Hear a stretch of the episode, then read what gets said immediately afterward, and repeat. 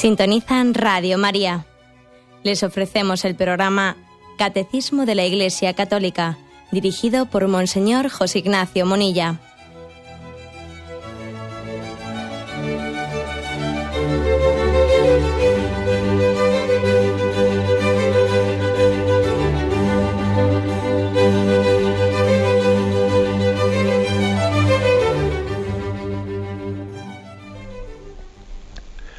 Cordial saludo a todos los oyentes de Radio María. Un día más, con la gracia del Señor, proseguimos el comentario del Catecismo de nuestra Madre la Iglesia. Entramos en el apartado, en el último apartado de la explicación del décimo mandamiento. El último de los mandamientos y el último de los apartados de los mandamientos recuerdo, refresco la memoria para quien no tenga, eh, pues no esté familiarizado con cuál es la formulación de los mandamientos, que el último es no codiciarás los bienes ajenos. Y concluye la explicación, hemos hablado de qué es la codicia, qué es la envidia, etcétera, y concluye con un apartado que tiene como título Quiero ver a Dios. ¿Qué tiene que ver esto, no? ¿Qué tiene que ver esto de que quiero ver a Dios con el tema de la codicia, con el tema de la envidia? Evidentemente yo creo que vosotros mismos ya estáis viendo la relación que existe. Eh, claro, el hombre, el pecado del, eh, que prescribe, el que regula el décimo mandamiento, no es un pecado, no es pecado el desear mucho. Al hombre no se le acusa por tener expectativas demasiado altas, sino por desear mal, por tener esperanzas en las que no está apuntando todo lo alto que debiera apuntar. es decir, la, esperanza cristiana no es que le diga al hombre que no, que no tenga metas altas, no, no. Le dice que tiene que apuntar a tener a Dios como su tesoro.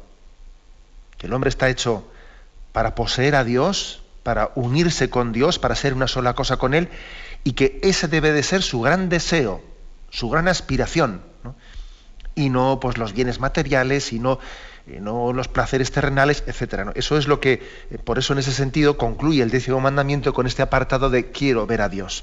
Bien, pero vamos a, vamos a irlo desgranando. El primero de, de los puntos de este último apartado es el 2548, que dice así, el deseo de la felicidad verdadera aparta al hombre del apego desordenado a los bienes de este mundo y tendrá su plenitud en la visión y en la bienaventuranza de Dios. Luego hay la cita de San Gregorio de Nisa, la promesa de ver a Dios supera toda felicidad. En la escritura ver es poseer. El que ve a Dios obtiene todos los bienes que se pueden concebir. Me fijo en la primera frase únicamente. ¿eh? El deseo de la felicidad, de la felicidad verdadera, aparta al hombre del apego desordenado a los bienes de este mundo.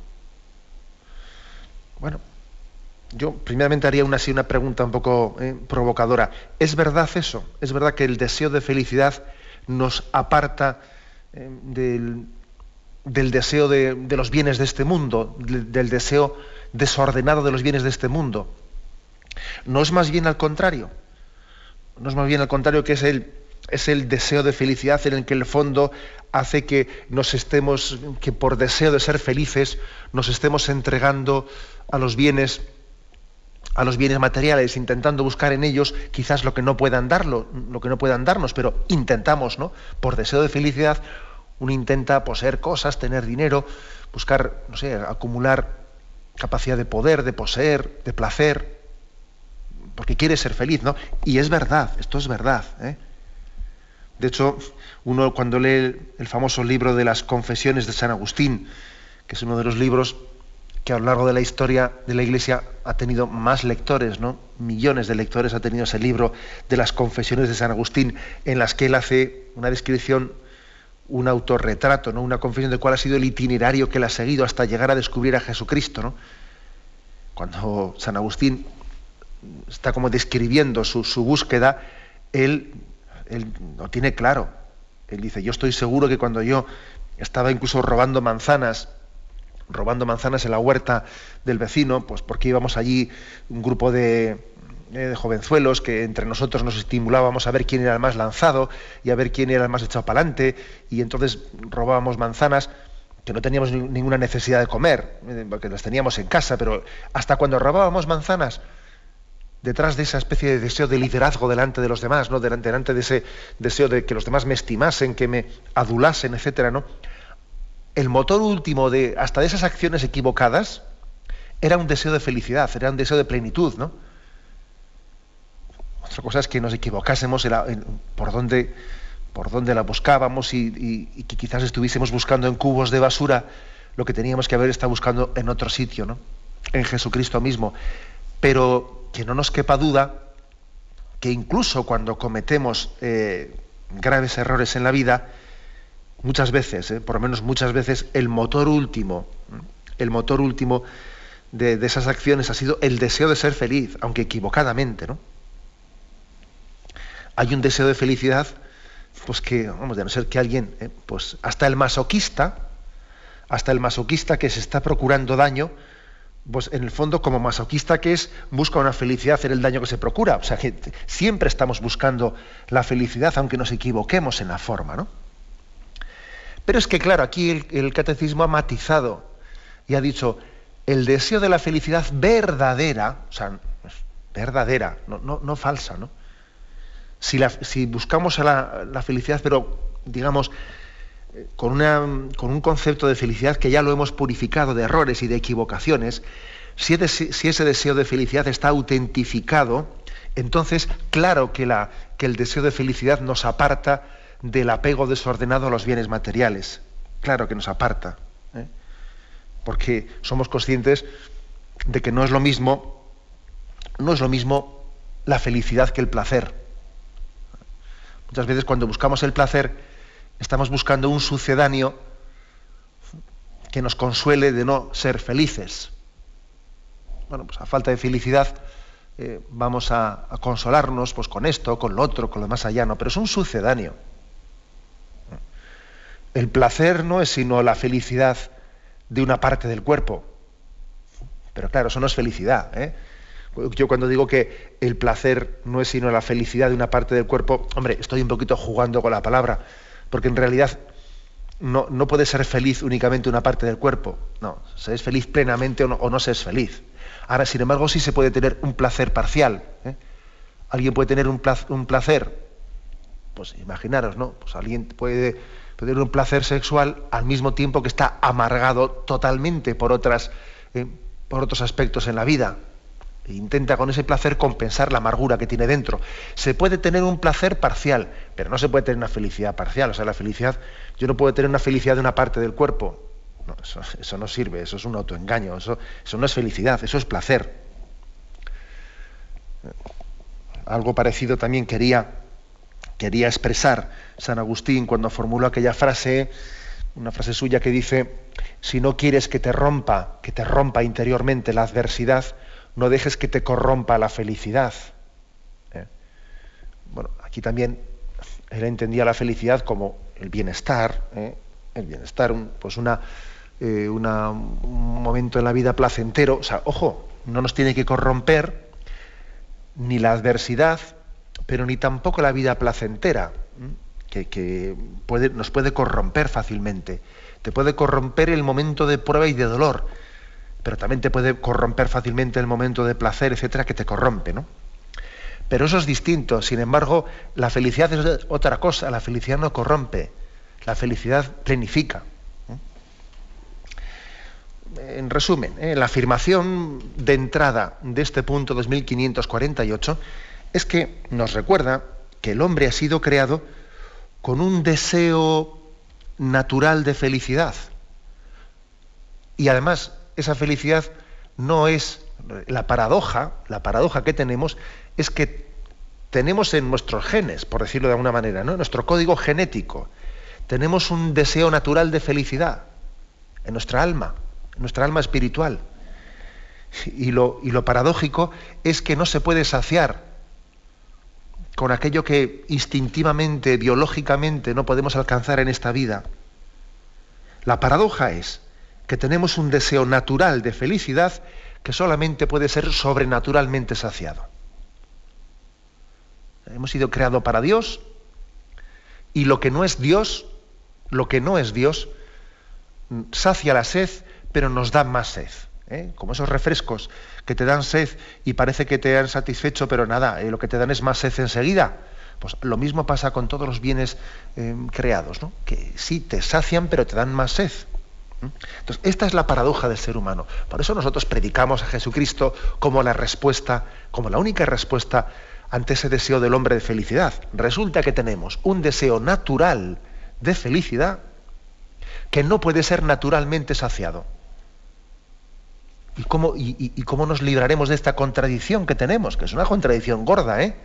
Pues solamente, lógicamente, porque uno dice esto, y no es, no puede ser un tanto cruel esta contradicción. Eh, esa contradicción ha sido respondida en la misericordia de Dios que, que, nos ha dado la plenitud de la felicidad en Jesucristo, en su revelación, ¿eh? en habernos hechos eh, herederos de la vida eterna en el cielo y ahí está plenamente satisfecha y, respondida ¿no? ese deseo del hombre.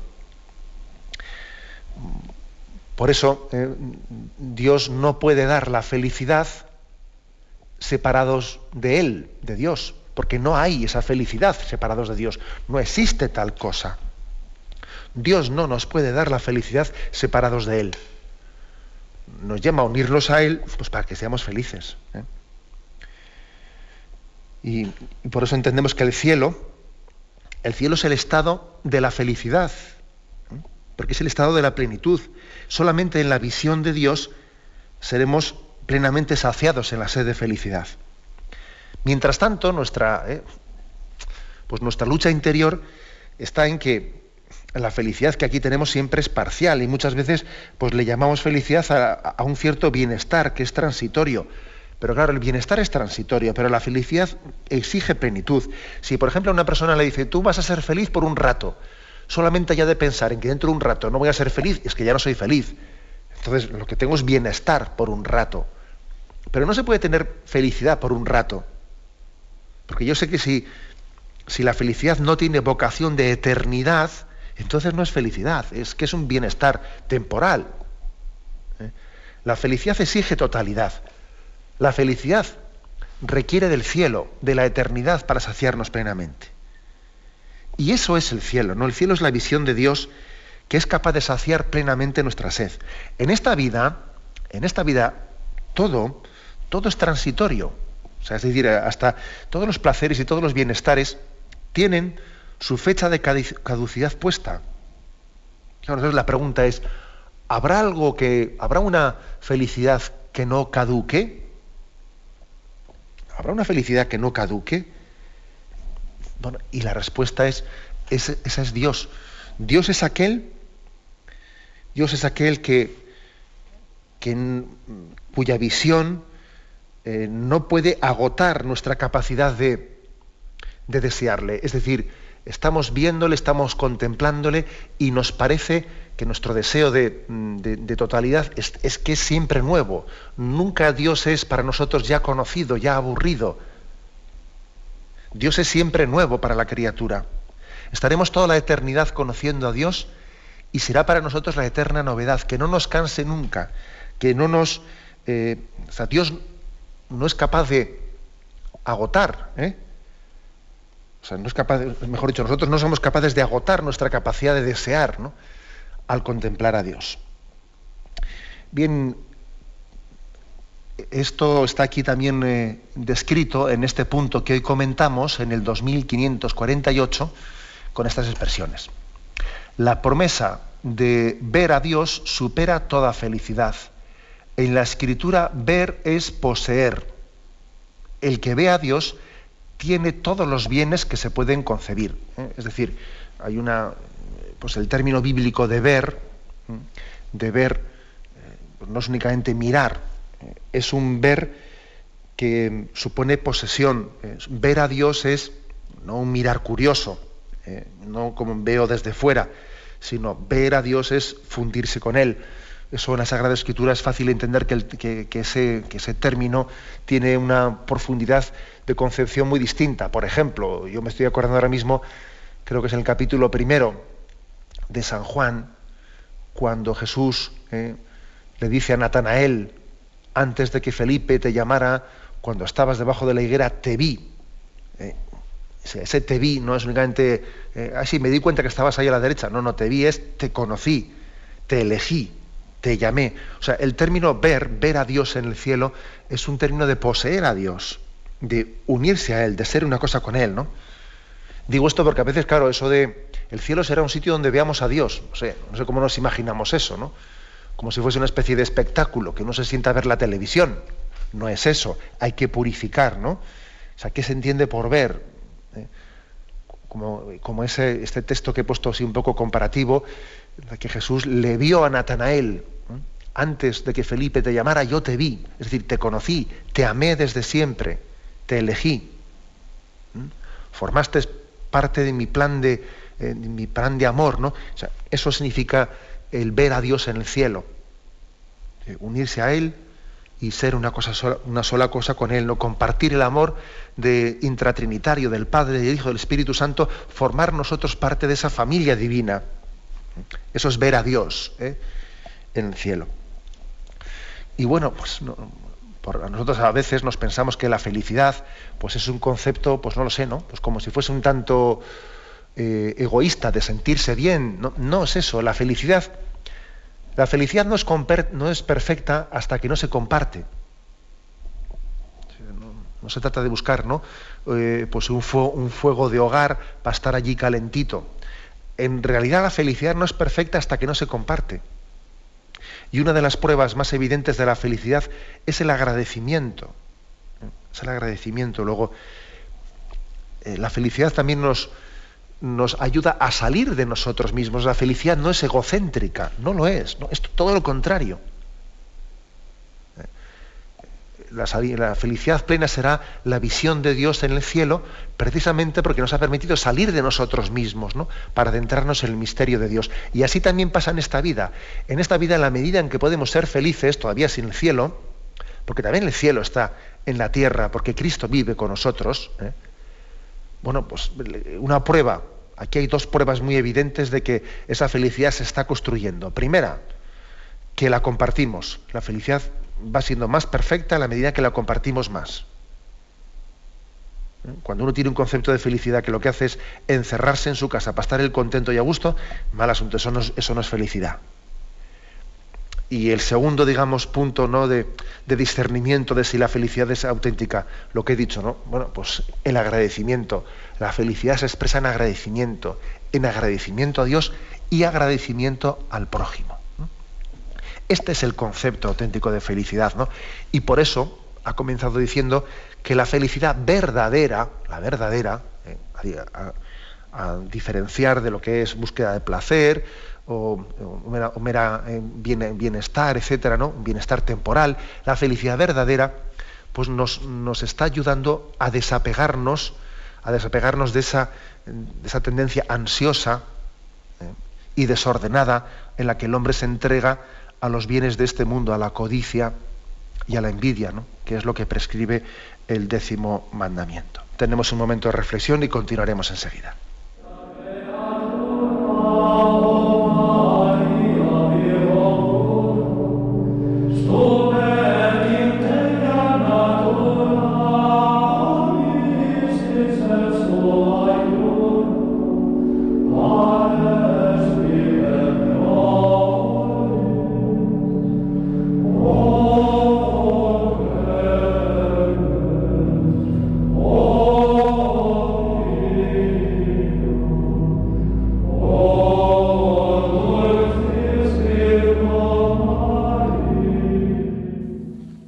Escuchan el programa Catecismo de la Iglesia Católica con Monseñor José Ignacio Munilla.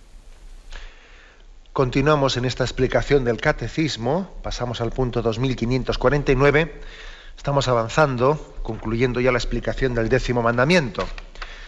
El apartado que hoy estamos comentando tiene como título Quiero ver a Dios. Y dice así este punto 2549. Corresponde, por tanto, al pueblo santo luchar con la gracia de lo alto para obtener los bienes que Dios promete. Para poseer y contemplar a Dios, los fieles cristianos mortifican sus concupiscencias y con la ayuda de Dios vencen las seducciones del placer y del poder. Bueno, pues aquí se da un paso más. Eh, si hemos dicho antes que, que la felicidad plena es el cielo, el cielo es un regalo de Dios que tenemos que acoger con mucho agradecimiento.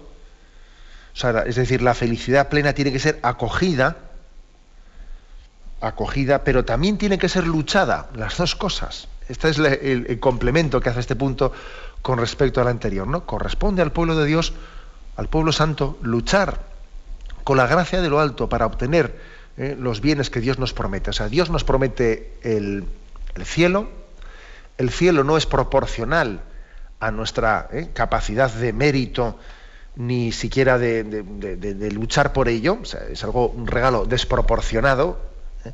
pero sin embargo tiene que ser luchado esa famosa frase de San Agustín, el que te creó sin ti no te salvará sin ti. Te da un regalo gratuito, pero quiere que lo recibas con plena corresponsabilidad ¿no? y luchando por él plenamente y poniendo todas tus capacidades ¿no?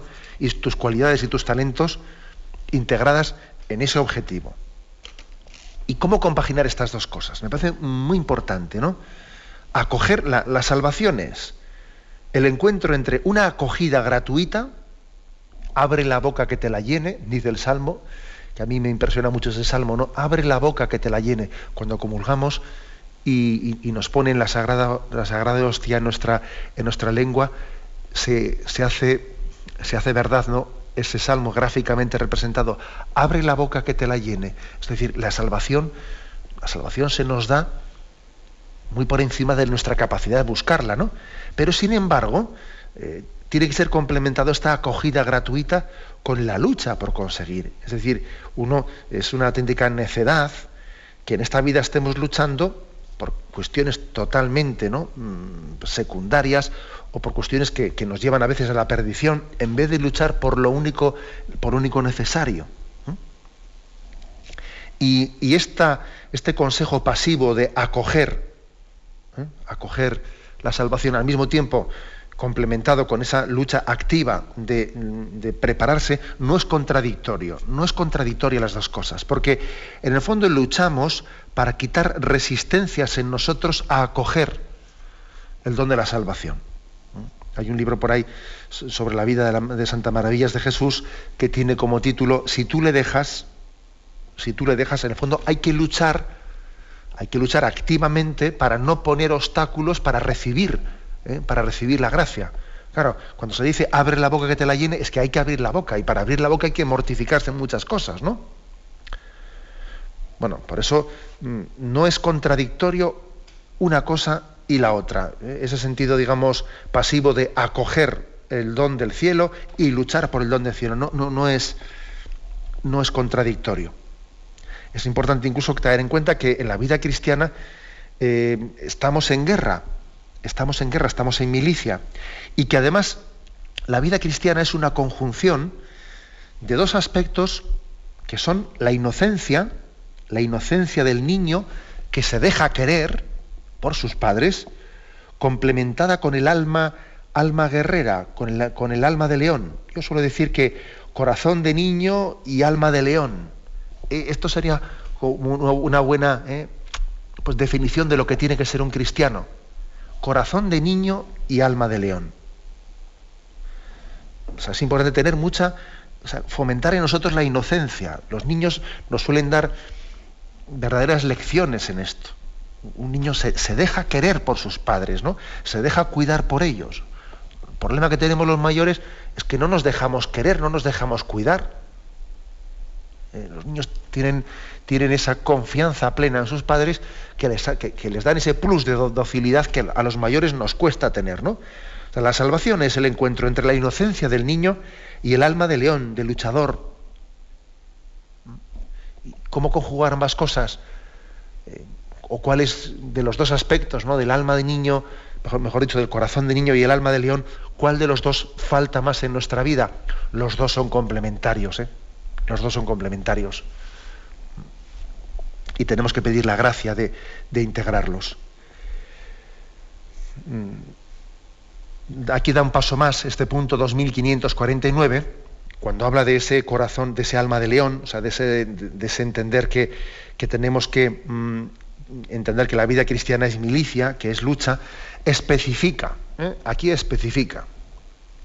Dice, para poseer y contemplar a Dios, o sea, para poder recibir ese don que recibe un niño de su padre y de su madre, en este caso es de, de Dios nuestro Padre, ese don de la salvación, para poder hacer eso hay que mortificar nuestras concupiscencias, venciendo las seducciones del placer y del poder. Sí, sí, mortificar nuestras concupiscencias. Hemos, hemos, comentado esto recientemente porque a un oyente hizo una llamada, bueno, pues porque nos suena un poco mal este término, esto de mortificación suena un poco mal, suena un poco una cuestión un tanto oscurantista o a una religiosidad así un poco de, de tono negativo eh, y entonces, no sé, ¿no? no podíamos ser un poco más positivos, eh, eh, pues formular las cosas en positivo y no negativo. Que no, que no. fijaros aquí cómo el catecismo no tiene ningún reparo en utilizar esta palabra. ¿no? Los cristianos tenemos que mortificar, mortificar nuestras concupiscencias, nuestras tendencias, nuestras tendencias que han sido heridas por el pecado, ¿no? que, que son una tendencia hacia el placer, hacia el poder, hacia el poseer y hay que mortificarlo. Estamos en guerra, pues ya lo sabemos, ¿no? Ya lo sabemos. Entonces, con, con confianza de niño, pero con alma de guerrero. Creo que esta es la, clave que se nos da aquí para, para, cómo buscar el camino de la felicidad. Y os recuerdo, eh, os recuerdo que en su tiempo ya lo, explicamos y ahora no voy a repetirlo porque sería un poco descentrarnos de la explicación, del hilo de la explicación, pero os recuerdo cómo decíamos que hay en el fondo tres grandes pasiones o concupiscencias que son las que tenemos que centrarnos en mortificar. ¿no? Aquí dice el placer, el poder y el poseer. ¿eh? Me acuerdo que incluso os dije que son las tres P's. ¿eh? Las tres P's, la P del placer, la P del poder o del prestigio también, ¿no? Y la P del poseer. Son las tres pasiones que tienen que ser combatidas. Tienen que ser combatidas, ¿no? Y frente a esa P del placer, el cristiano tiene que combatir pues buscando también el sacrificio, buscando la mortificación, realizada por amor a Dios. Y frente a esa P del poder o del prestigio, ¿eh? pues tenemos que combatirla con la humildad como nuestro camino de identificación con el que siendo de condición divina no hizo alarde de su categoría de Dios. Y frente a esa P del poseer, pues tenemos que elegir la pobreza, que es el camino que eligió Jesucristo. Y, esto, y esta es la batalla de nuestra vida, esta es la batalla de nuestra vida. Y no tantas guerritas ¿no? que tenemos por ahí montadas, guerras con esto, líos que tenemos montados. Si, si esa no es la batalla de mi vida, la batalla en la que me estoy jugando la felicidad es esta. ¿eh? La batalla contra la, tentación del placer, del poder y del poseer. Esta es la batalla. Esta es la batalla, ¿no? En la que Cristo quiere darnos su gracia para que salgamos victoriosos, ¿no? Victoriosos. Sabemos que esta batalla va a ser plenamente, ¿no? Solemnemente concluida en el cielo, ¿no? Cuando Dios lo sea todo para, para, nosotros, ¿no? Cuando nosotros, en, esa especie de tensión interior, cuando poseamos a Dios, cuando participemos de su gloria y no tengamos otro deseo de poder que ese, ¿no? Sino que participar de la gloria de Dios y cuando nuestro placer no sea sino felicidad, ¿no? la felicidad de gozar del don de Dios. Tenemos un momento de reflexión y continuaremos enseguida.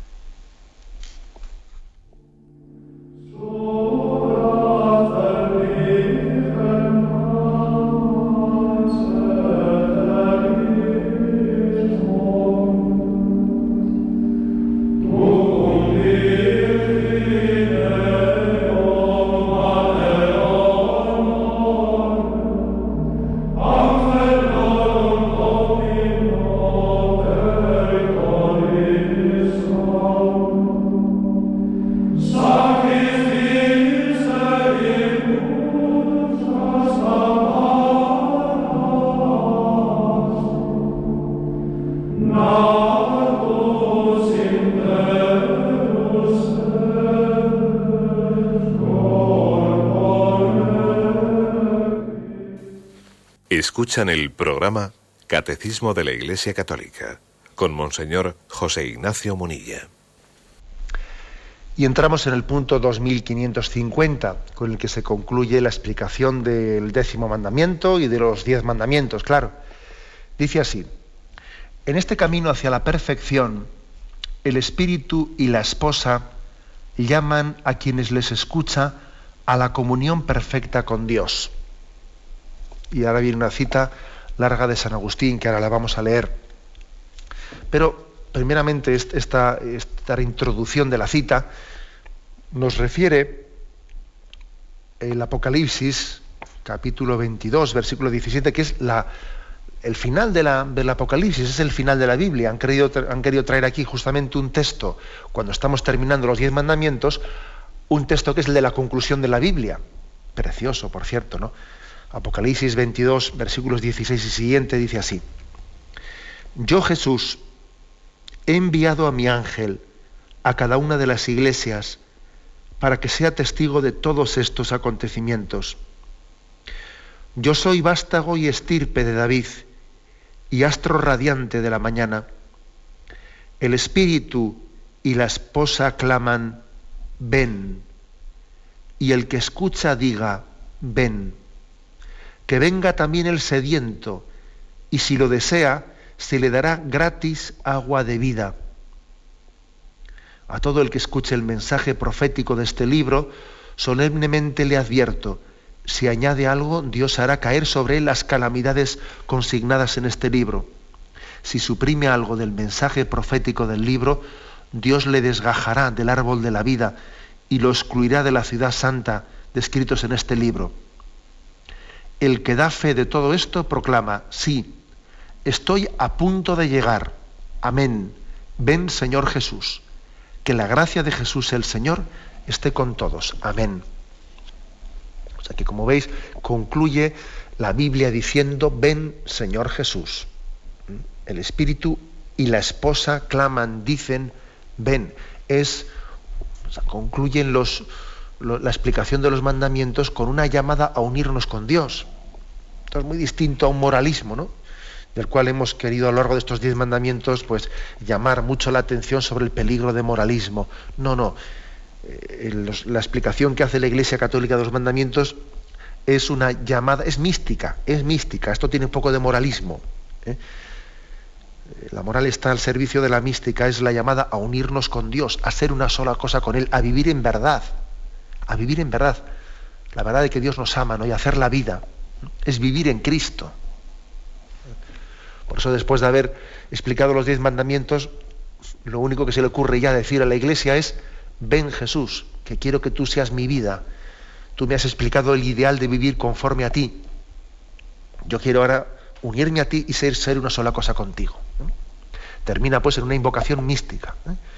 Y se nos ofrece un texto de San Agustín que dice así. Como es largo el texto, lo voy a ir leyendo por frases y lo, comento.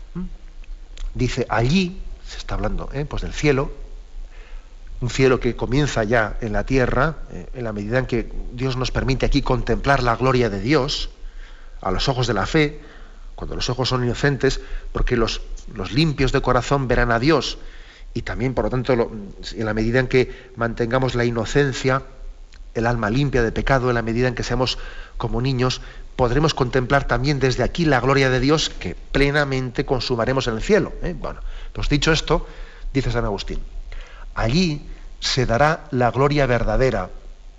Nadie será alabado allí por error o por adulación. Los verdaderos honores no serán ni negados a quienes los merecen, ni concedidos a los indignos.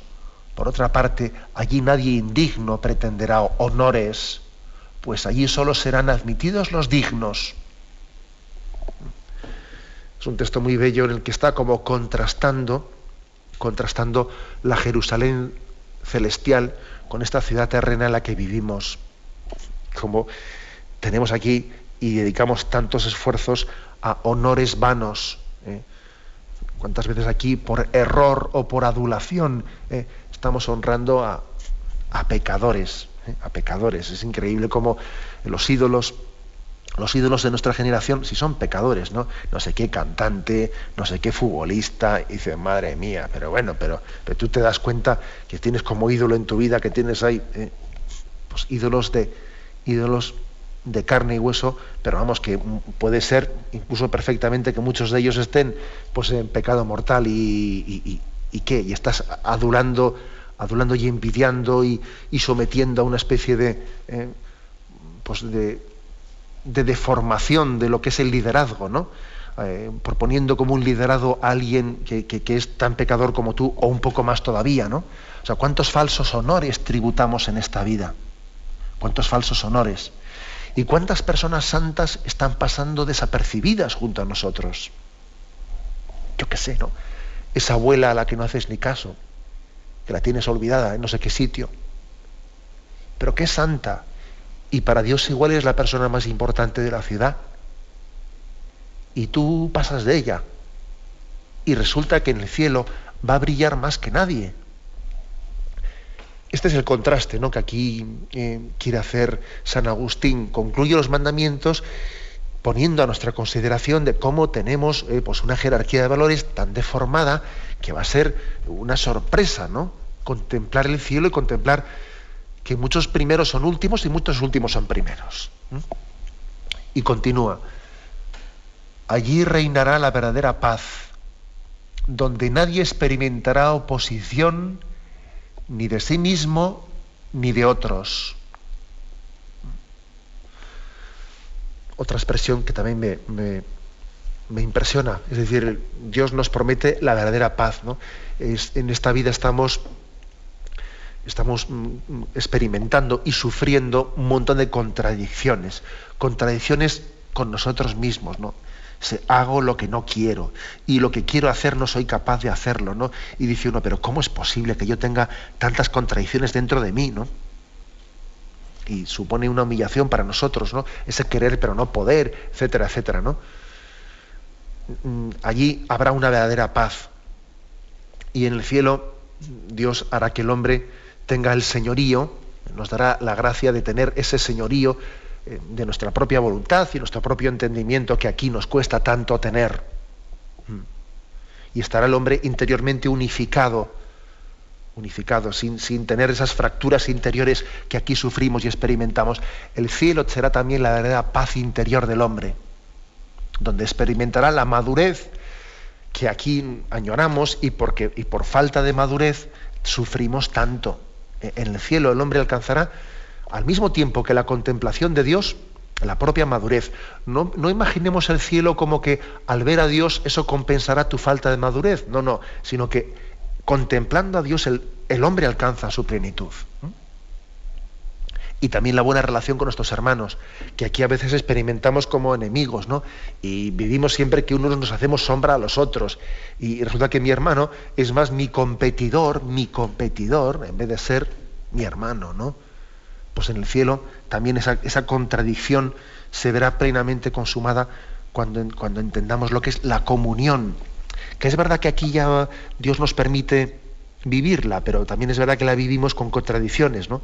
Vivimos comunión, pero también vivimos, bueno, pues, pues esos celos interiores, eh, esto que, de lo que habla el décimo mandamiento, eh, los celos y las envidias. En el cielo, en el cielo el prójimo será como un espejo de la gloria de Dios, que refleja la gloria de Dios, no será mi competidor.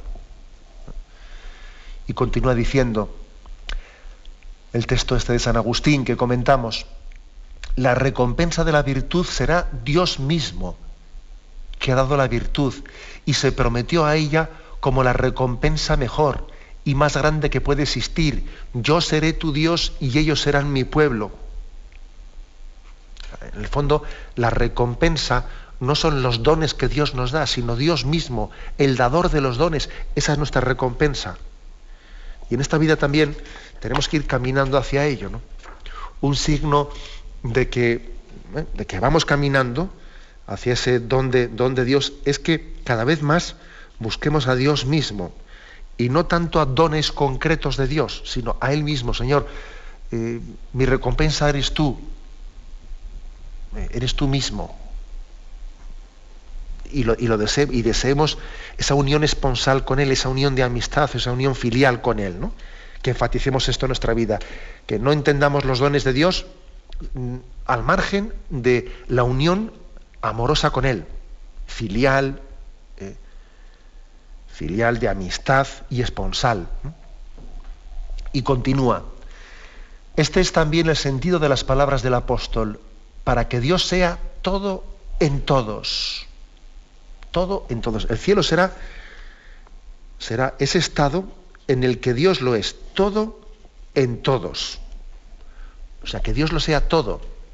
No únicamente una parte, una faceta de mi vida, ¿no? Como aquí nos ocurre que yo mm, soy, en parte soy cristiano, pero en otra parte eh, estoy como fraccionado. No, no, Dios lo será todo, llenará totalmente la plenitud de mi vida, de mi horizonte, como ese solo Dios, ¿no?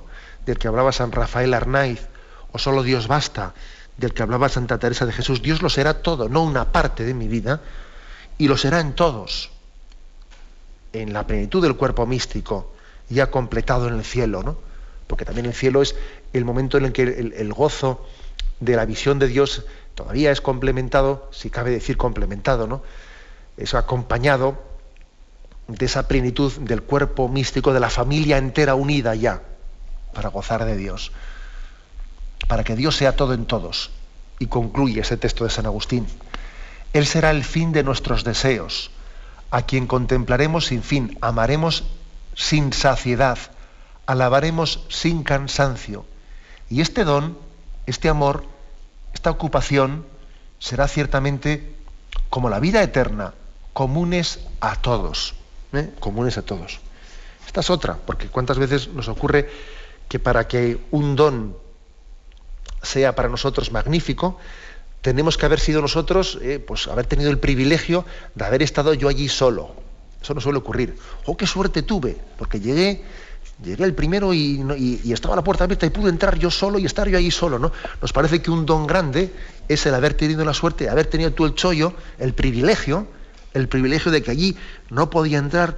O sea, fíjate, ¿no?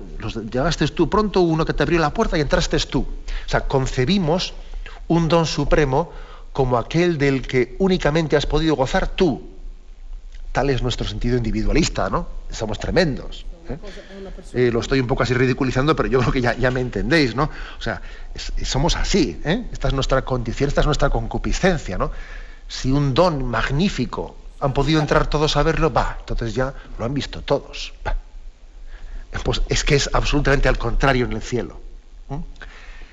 El don de Dios es magnífico porque pueden gozarlo todos mis hermanos todos los que están llamados a la salvación y cogen la salvación, ¿no? Que ya sé también que existe, no quiero por supuesto negar la existencia del infierno y la posibilidad de que el hombre rechace la salvación de Dios, pero no voy yo a eso ahora. ¿eh?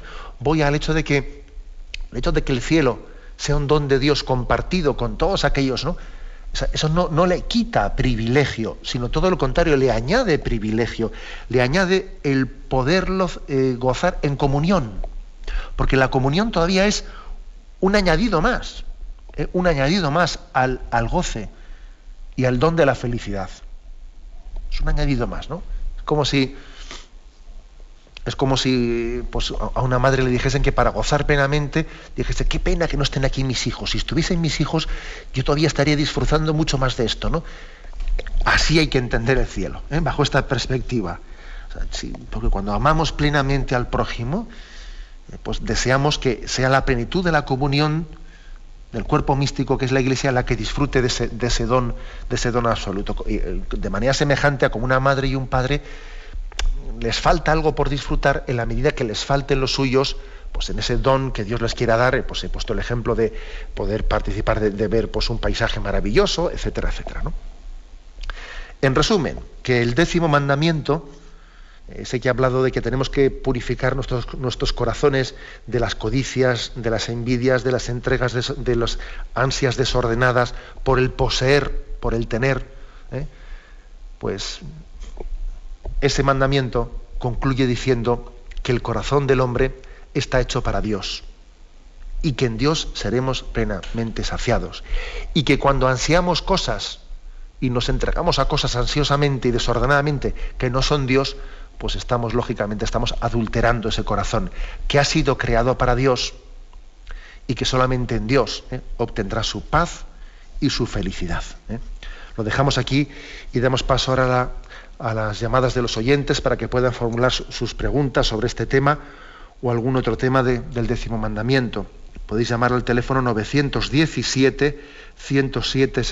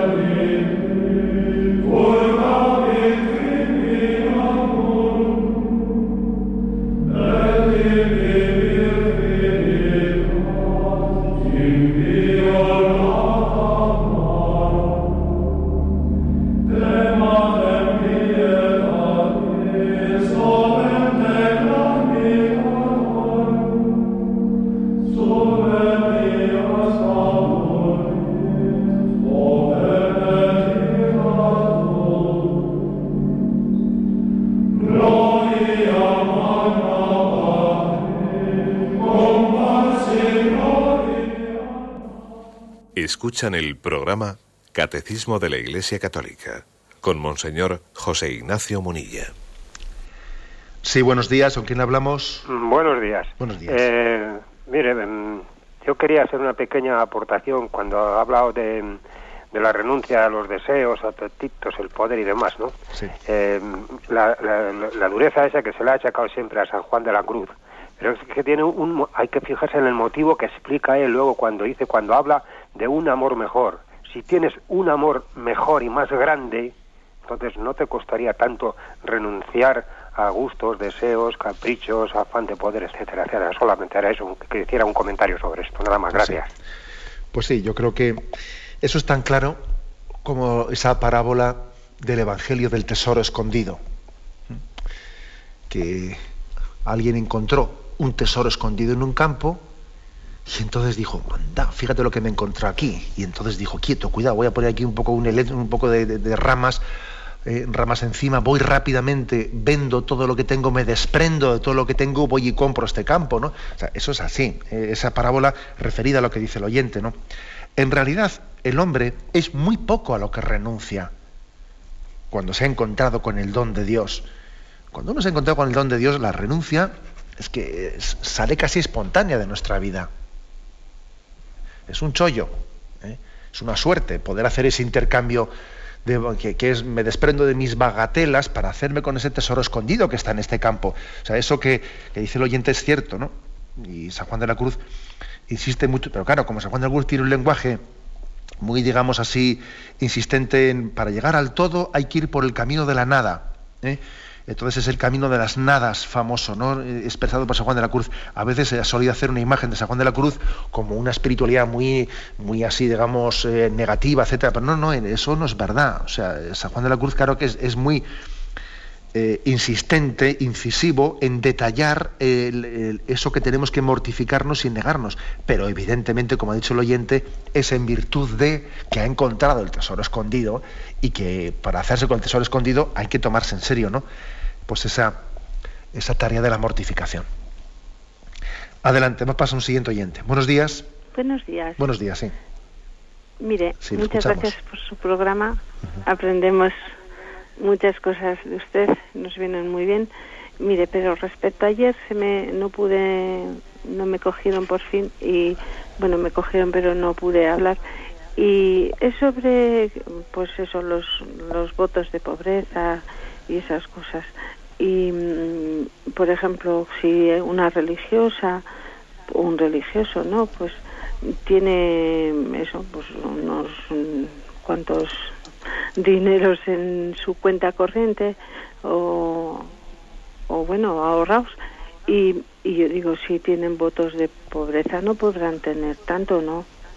Aunque sea de una herencia o sea de unos bienes que ha adquirido por parte o así. Pues sí, así es. Es decir, ¿no? Pues un religioso que tiene voto de pobreza, él no podrá recibir una herencia a título personal, sino que esa herencia será para la orden religiosa a la que él pertenezca, por ejemplo, ¿no? ¿Eh? o, sea, él no tiene bienes propios. Otra cosa distinta es que, bueno, pues en cada orden religiosa habrá una forma concreta de cómo, pues luego, pues decir, vamos a ver, pues cada vez que vayas necesitando cosas, eh, las vas pidiendo en la medida que tengas necesidades, o en otras órdenes religiosas existe una fórmula de administrarse, eh, tú te administras, te damos este dinero mensualmente y tú te administras con él y luego das un poco cuenta de cómo lo has gastado, si te ha llegado o no te ha llegado. O sea, habrá fórmulas distintas de cómo administrarse en el voto de pobreza. Eh, pero el voto de pobreza es así, literalmente es así. He puesto el caso de que, claro, pues de que un un religioso que tiene voto de pobreza no puede recibir una herencia para él, a título particular no, será para la orden religiosa, etcétera. ¿eh? y no puede tener unos bienes suyos aparte de la orden religiosa. ¿eh? Yo creo que eso es, eso es, forma parte de, todas las familias religiosas, aunque luego haya, eh, como he puesto así el ejemplo ahora, alguna cuestión específica de cómo se administra eso en una orden o en otra orden. Adelante, vamos a un siguiente oyente. Buenos días. Buenos días. Buenos días, sí. Le escuchamos. Eh, mire, que mi pregunta es eh, respecto al sexto mandamiento. Lo que pasa es que no pude hacer la pregunta ese día. Adelante. Eh, que me dijo que me iba a ampliar sobre la pregunta anterior que le hice. es esto de que, como todas las parejas jóvenes, tenemos sexo con nuestras parejas antes del matrimonio. Y yo quiero saber si es pecado o es adulterio, digamos, antes del matrimonio, si soy fiel hasta la muerte, o no es fornicación, o cuándo es pecado la fornicación. Porque la fornicación, digo yo, es pecado fuera de su pareja. De acuerdo, le respondo a esa pregunta. Mire, vamos a ver, eh, se distingue la palabra fornicación de adulterio. ¿eh? La palabra adulterio eh, hace referencia a cuando se está rompiendo la fidelidad, el matrimonio.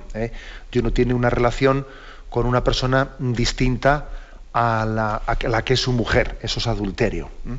Entonces el caso que usted pregunta no sería un caso de adulterio, sino un caso de fornicación. Se llamaría fornicación al tener relaciones sexuales no con su pareja, o sea, es decir, sino eh, mejor dicho, no con alguien que sea fuera de su pareja, sino con alguien que sea fuera del matrimonio. ¿eh? Entonces, claro, la pregunta que hace usted, que yo creo que la, he entendido, es, vamos a ver, ¿es pecado tener relaciones sexuales con una pareja, aunque sea una novio o novia estable, pero con el que todavía eh, no hay una relación matrimonial sellada con el sacramento del matrimonio? Sí, sí que lo es, sí que es pecado. ¿Por qué? Porque la entrega sexual para que sea verdadera, tiene que estar, eh, tiene que ser signo, signo de ese compromiso de entregar plenamente su vida. Es decir, lo que en el sacramento del matrimonio se dice, te entregas a, pues eso, ¿no? a fulanita, o te entregas a fulanito en las alegrías, en las penas, en la salud, en la enfermedad, prometes amarle, le entregas plenamente tu vida. Eso que se dice eh, allí, eso se significa en la entrega sexual. La entrega sexual en el matrimonio es el signo físico de esa donación plena de la vida que se expresa en el sacramento del matrimonio. ¿Mm? Y en, y en un noviazgo todavía no hay un compromiso de entrega plena, no hay ese compromiso. Es más, existe hasta la, ¿eh? hasta la o no digo solo el derecho, sino hasta la obligación de romper esa relación de noviazgo si viésemos en un momento determinado que no va madurando como debiera de ir madurando un camino de matrimonio. O sea que no solo existe el derecho, sino hasta el deber de romper una relación de noviazgo si vemos que no va bien. Por lo tanto, el noviazgo es una etapa de prueba, de discernimiento, mientras que el matrimonio no es una etapa de discernimiento, es una etapa de entrega. Ahora bien, si en el noviazgo tenemos, tenemos relaciones sexuales, estamos jugando al matrimonio cuando no somos matrimonio. Y además hay, no sé, un indicativo más, ¿no? Por ejemplo, un indicativo es que cuando se tienen relaciones sexuales antes del matrimonio, vamos, se, se, tiene siempre cerrados a la vida, con lo cual es otro signo más de que esas relaciones sexuales no son santas, porque se están teniendo esas relaciones sexuales cerrados a la vida. Sin embargo, en el matrimonio, ya sé que también a veces en el matrimonio se tienen cerrados a la vida de relaciones sexuales, pero bueno, eso es un pecado añadido. Pero el matrimonio se dan las condiciones para que la entrega sexual esté abierta a la transmisión de la vida. ¿eh? O sea que creo que son unas explicaciones, ya sé que eh, esto daría para mucho más, pero bueno, eh, aunque sea brevemente, pues ahí, lo dejo. Brevemente una última llamada. Buenos días, ¿con quién hablamos? Buenos días, soy, Lucía. Adelante, Lucía. Pues mire, aparte de descubrir el noveno y el décimo mandamiento, que me ha encantado, quería comentar una cosa que no se ha dicho mucho por los medios de comunicación, pero y esto es el muchacho ese que mataron, el soldado que mataron en el atentado en Afganistán. Hoy me emocionó muchísimo el saber que se había bautizado y se había confirmado. Y a gente que se lo comentó, pues la mayoría es que no lo saben, no lo han oído. Y yo pienso que él es casi pues como el buen ladrón, que se ha ido directamente al cielo, que habrá oído esa palabra tan tan dulce, ¿no? Hoy estarás conmigo en el paraíso. Y bueno, pues un poco para que también usted lo comente.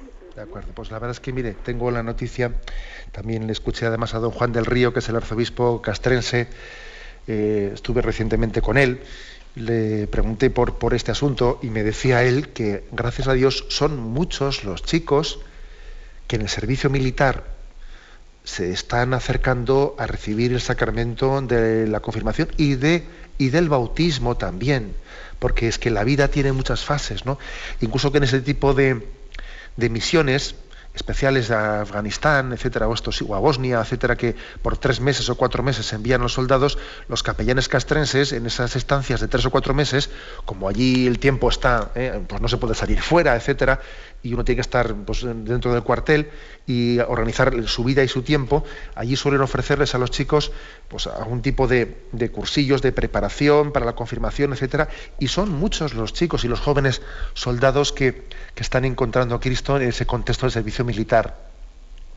Y por eso tenemos que entender, ¿no? Porque también la Iglesia acompaña allá donde ¿Por qué existe, por ejemplo, la atención castrense? Bueno, pues por un caso como este, ¿no? O sea, sería imposible que este chico se hubiese, se hubiese confirmado y bautizado, ¿eh?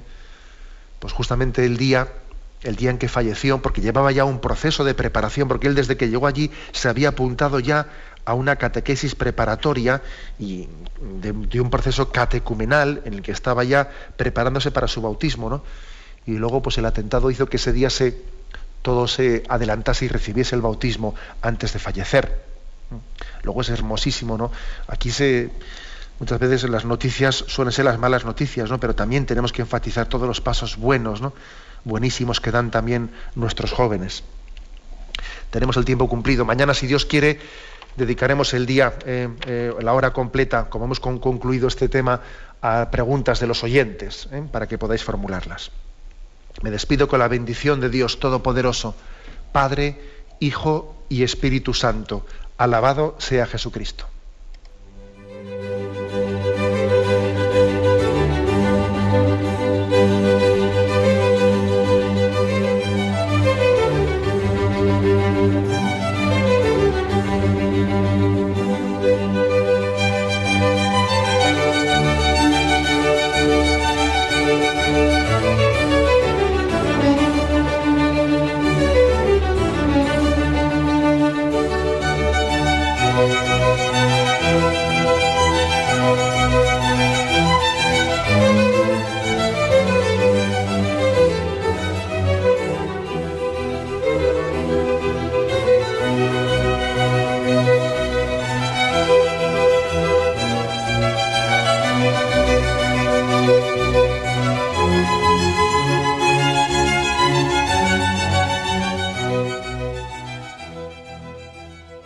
Les hemos ofrecido el programa Catecismo de la Iglesia Católica, dirigido por Monseñor José Ignacio.